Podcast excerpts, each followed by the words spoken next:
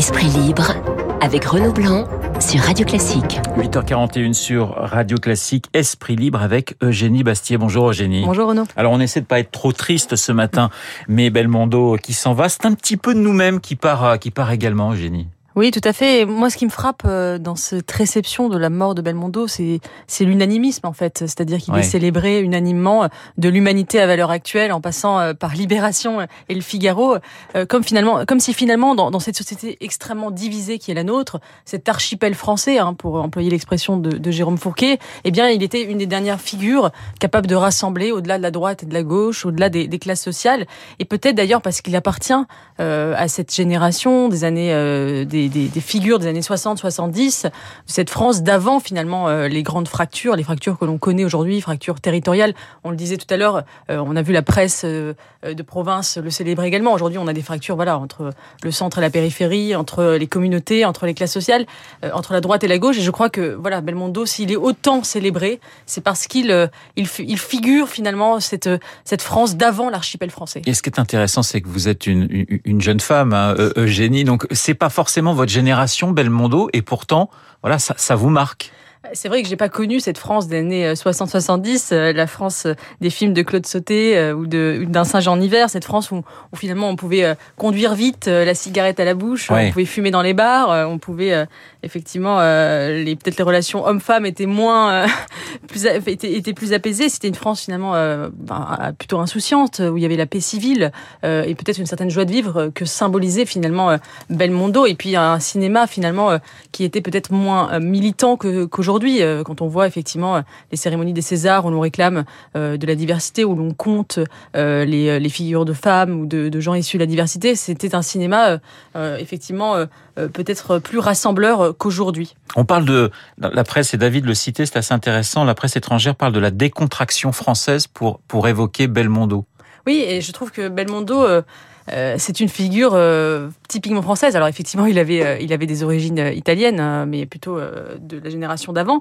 Mais je trouve qu'il a quelque chose. C'est ni finalement le, la figure bodybuildée américaine, on va dire la Schwarzenegger, ni le charme italien de Marcello Mastroianni. il y a quelque chose de typiquement français dans sa gouaille, dans sa légèreté, mais aussi une forme de profondeur et de nostalgie qui pour moi sont, sont typiquement françaises. Il a une beauté moins lisse que celle de Delon, et il y a quelque chose du mousquetaire chez lui de la figure presque euh, de Cyrano de Bergerac, euh, qu'il a joué d'ailleurs. Euh, et je trouve en cela, il est très très français. Dans une, il, a vraiment cette gouaille et cette légèreté typiquement française. Et j'ajouterais que ce qui me frappe aussi dans la figure de Belmondo, c'est que c'est un, artiste à la fois élitiste et populaire. Oui.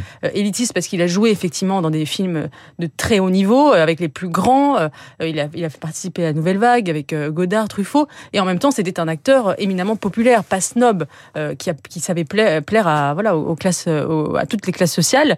Et je crois que ça aussi, ça nous manque aujourd'hui, où effectivement on a on a soit un cinéma populaire euh, euh, peut-être parfois un peu bas de gamme, euh, qui plaît euh, classe populaire, soit un cinéma ultra élitiste, noble et hermétique. on n'a plus vraiment de figures comme ça qui transcendent et qui puissent être à la fois euh, élitiste et populaire. Et je crois que c'est ça aussi qui, qui, nous manque aujourd'hui. Alors vous parliez effectivement des origines piémontaises de, Jean-Paul Belmondo. On, rappelle, on rappellera évidemment que son père était un, grand sculpteur né, né en Algérie.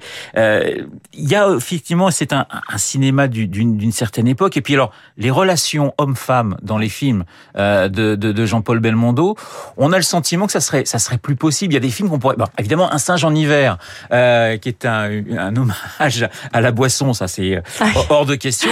mais mais c'est vrai que ça dit aussi beaucoup de choses sur l'époque, euh, les années 60-70 et ce rapport entre les hommes et les femmes. Je sais pas d'ailleurs si sur Netflix, si on met Un singe en hiver, il y aura un petit bandeau au début avec l'abus d'alcool est dangereux pour la santé, sans doute. Ce qui est vrai d'ailleurs. Hein. Peut-être, oui, mais je, je pense qu'il faudra des trigger warnings, comme on dit en anglo-saxon, c'est-à-dire des avertissements au début de chaque film, parce qu'effectivement, la, la vision du rapport homme-femme, aujourd'hui, beaucoup de films seraient impossibles. Je cite par exemple À bout de souffle, où euh, on voit Belmondo euh, qui est en voiture et puis euh, il voit des autostoppeuses et il dit Est-ce que je les prends pas? Il parle lui-même, il dit Je facture un baiser au kilomètre. Et après, il les regarde et dit Ah non, elles sont moches, je les prends pas. Et il passe comme ça. Donc effectivement, je pense qu'aujourd'hui, on aurait droit à une dénonciation de, la femme objet ou encore dans, Le Magnifique où il met une claque sur la fesse d'une jeune femme en disant Tiens ma poulette. Et ensuite, il dit Je croyais que vous aimiez ça, vous, les grands fauves. Donc on voit vraiment c'est une autre une autre vision du monde. Aujourd'hui d'ailleurs d'ailleurs je suis tombée sur un article sur internet par un universitaire de gauche qui s'appelle La culture du viol dans les films de Belmondo et qui recense effectivement tout ce qui selon lui s'apparenterait à une culture du viol et on voit bien effectivement que cette vision de la virilité effectivement nonchalante et séductrice aujourd'hui elle, elle, n'est plus possible dans le cinéma. On voit le film qui a gagné à Cannes, ça, euh, Titane, c'est une femme qui fait l'amour à une voiture. On est loin, effectivement, de, Belmondo. je crois qu'il y a quelque chose dans la nostalgie qu'évoque Belmondo, quelque chose euh, pour les hommes notamment, euh, c'est la nostalgie d'un imaginaire où la virilité avait sa place aussi. Et c'est ça aussi que, que représente Belmondo, parce qu'aujourd'hui, qui sont les modèles masculins euh, pour les jeunes hommes euh, dans, dans le cinéma? Il y en a très très peu. On n'offre pas de modèles masculins et pour moi c'est problématique parce que la virilité a besoin de se projeter. Eugénie, on change totalement de, sujet avec euh, l'événement de, de demain. C'est l'ouverture du procès des attentats de Paris du 13 novembre 2015. Qu'attendez-vous de ce procès historique? D'abord, je trouve que le passage de Belmondo aux attentats du 13 novembre, c'est vrai que c'est, on voit bien la rupture entre la France années 60-70, cette espèce de France où tout allait bien ou presque, et effectivement le, retour du tragique euh, euh, que les gens de ma génération ont vécu, notamment avec euh, avec ce, cet attentat du 13 novembre, qui effectivement a, je pense, a été marqueur pour une génération. ce retour finalement, cette irruption du tragique de la guerre en fait, hein, et des armes de guerre au cœur d'une ville, Paris, la ville de la fête, etc. Et donc effectivement, c'est un procès qui va être trop, enfin très important pour une génération qui va répondre à un, un traumatisme. Neuf mois de, de, procès, hein, ça, voilà. et je pense que ça va, ça va permettre euh, de, euh, d'élucider un certain nombre de choses et notamment comment effectivement de un tel attentat a été, a été rendu possible, un tel commando a été rendu possible. Après, je pense qu'il faut pas non plus euh, s'illusionner, c'est-à-dire que j'entends beaucoup des gens qui disent voilà, enfin, c'est notre manière de répondre au, terrorisme, c'est le droit, le droit va répondre au terrorisme.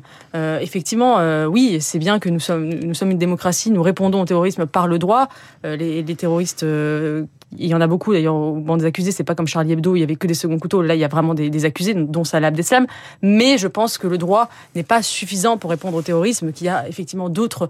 Euh, il faut répondre de façon beaucoup plus longue, de, façon beaucoup plus profonde à, à ce qui a fait que des jeunes gens qui sont nés en France euh, ont retourné leurs armes contre le pays euh, dans lequel ils avaient grandi et quelque chose de vertigineux. Et je pense que ce n'est pas ce procès qui permettra de, répondre euh, seulement à, ce problème. Il nous reste une minute. Est-ce que le, le, le 13 novembre est notre 11 septembre? Finalement, en quelque sorte. Oui, je crois. Je crois que le traumatisme, euh, il y a un avant et un après. Il y a un avant et un après. D'ailleurs, c'est vrai qu'on a su nommer les choses pendant longtemps avant le, 13 novembre. Le mot euh, islamisme, on ne pouvait pas le prononcer. Ensuite, effectivement, les mots ont été, ont été mis. Euh, Manuel Valls d'abord, puis Emmanuel Macron pendant le discours des bureaux ont mis les mots. les mots sont là, la prise de conscience est là. Effectivement, après, ensuite, les solutions, de toute façon, personne ne pourra régler cette question en cinq ou en deux ans. Mais effectivement, euh, le, la menace terroriste est toujours là et je pense que ce procès euh, nous le rappellera et malheureusement et j'espère qu'il ne réveillera pas euh, des ardeurs terroristes parce que effectivement c'est une vraie crainte hein, d'ailleurs. Oui comme comme pendant le procès Charlie Hebdo où on a eu ce meurtre de, de Samuel Paty je, je, je, je ne l'espère pas évidemment et je mais je pense que effectivement la menace est toujours là et elle sera là pendant longtemps Merci Eugénie Bastier d'avoir euh, été ce matin dans, Esprit Libre. Eugénie Bastier tous les mardis sur l'antenne de Radio Classique, ma consoeur euh, du Figaro. Il est 8h50. Tout de suite, eh bien, nous allons euh, retrouver Thierry Lenz. Renaud Blanc sur Radio Classique. Et sachez que ce soir à 18h sera organisée par le Club du Châtelet et par Radio Classique une conférence intitulée Pour Napoléon. Thierry Lenz répondra aux questions de David Abiker. Thierry Lenz qui est avec nous ce matin par téléphone. Je salue le directeur de la Fondation Napoléon. Bonjour Thierry Lenz. Bonjour Renaud. Alors pour Napoléon, on est loin des polémiques survenues au moment de la, commémoration des 200 ans de sa mort. Euh, évidemment, il y a le réformateur d'un côté, l'esclavagiste pour certains. On va pas rouvrir le, le débat, Thierry Lenz, mais il y a une chose qui est sûre, c'est que Napoléon fascine et que sa destinée est tout simplement extraordinaire. Oui, et comme vous le disiez, elle est, faite de, lumière. Alors je pense de très grande lumière et puis euh, d'ombre aussi. Hein. toutes les polémiques qui ont éclaté, on va dire avant le bicentenaire de sa mort le 5 mai, euh, ne sont pas ne sont pas inexactes, ne sont pas à rejeter. Euh, Napoléon, c'est comme, notre histoire, c'est un tout avec euh, avec les grandes choses qu'il a faites, avec des petites choses aussi et des choses fort regrettables. Et c'est justement pour pour pour avoir discuté de cela, pour avoir euh, euh, essayer d'avoir un débat que on a réussi à pacifier ce bicentenaire de Napoléon. Mais ce qui est fascinant tout de même dans cette histoire, dans l'histoire de, de, de cet homme, c'est encore une fois, c'est cette destinée. On part de Corse, la petite noblesse corse, et, et, et ça, ça, ça, ça, se finit, j'allais dire, avec euh, Napoléon qui se couronne lui-même empereur. Euh, c'est incroyable. Il n'y a pas deux, il n'y a pas deux histoires pareilles dans l'histoire du monde. Il n'y a pas deux personnages pareils à Napoléon. Non, ça c'est vrai. Hein. D'ailleurs, c'est probablement le, le, personnage historique français le, le, le, plus connu au monde, le plus étudié. Alors, euh, chacun avec euh, sa culture historique propre, mais c'est vrai que c'est aussi un exemple de euh, ce que la volonté peut rendre possible, sachant aussi qu'il faut que les circonstances s'y mettent. Hein. Georges Pompidou disait toujours euh, un, un, grand homme, mais le grand homme d'une certaine époque. Donc, Napoléon a bénéficié de circonstances extrêmement favorables, bien sûr. Ce qui est assez incroyable, c'est que et vous parliez justement de euh, des étrangers, c'est qu'ils fascinent autant en France, peut-être même plus à l'étranger. Les Anglais, par exemple, c'était quand même les, le, le, grand le grand ennemi de, de, de Napoléon, c'est quand même l'Angleterre, et les Anglais ont une fascination véritablement pour Napoléon aujourd'hui. Oui, ils ont une fascination, comme le duc de Wellington, le vainqueur de Waterloo en avait une. Hein, sa maison était euh, peuplée de statues et de tableaux représentant Napoléon.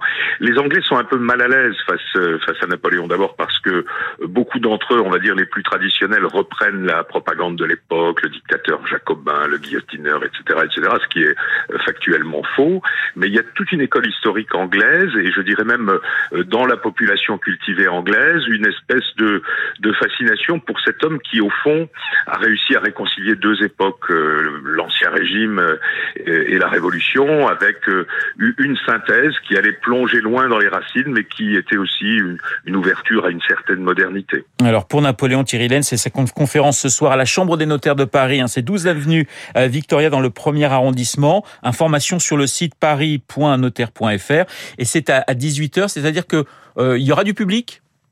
Il y aura du public, mais il y aura aussi, je crois, une diffusion euh, par, par Internet. Puis surtout, il y aura David Abiker. Donc, Absolument, vous allez répondre je, aux questions. Je de... à ces questions avec, euh, avec non pas terreur, mais enfin, je, je, me méfie quand même un peu. Vous les redoutez ces questions de, de, de oui. David Abiker? Bah, Il est capable de tout, ce, ce, ce garçon. Euh, juste un, un, dernier mot sur, euh, sur, sur Napoléon. C'est vrai qu'il y, a, plusieurs facettes du, personnage. Vous, Thierry Lenz, quelle a été la, première facette qui vous a intéressé? Alors écoutez, comme, souvent dans ma génération, euh, euh, bon, les, aspects militaires, glorieux, etc.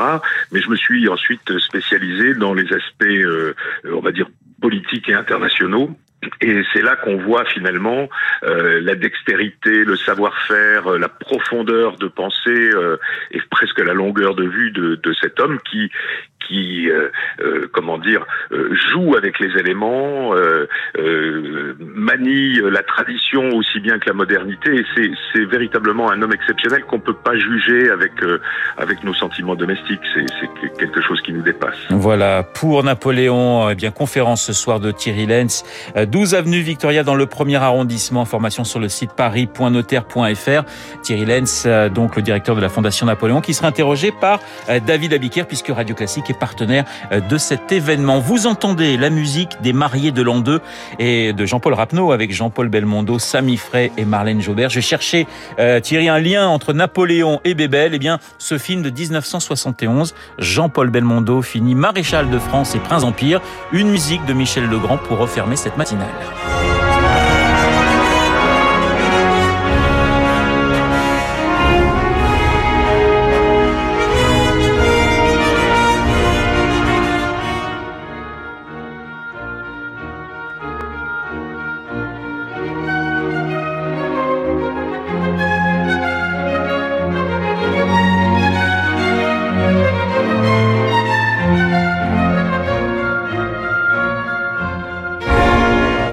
Écoutez Radio Classique.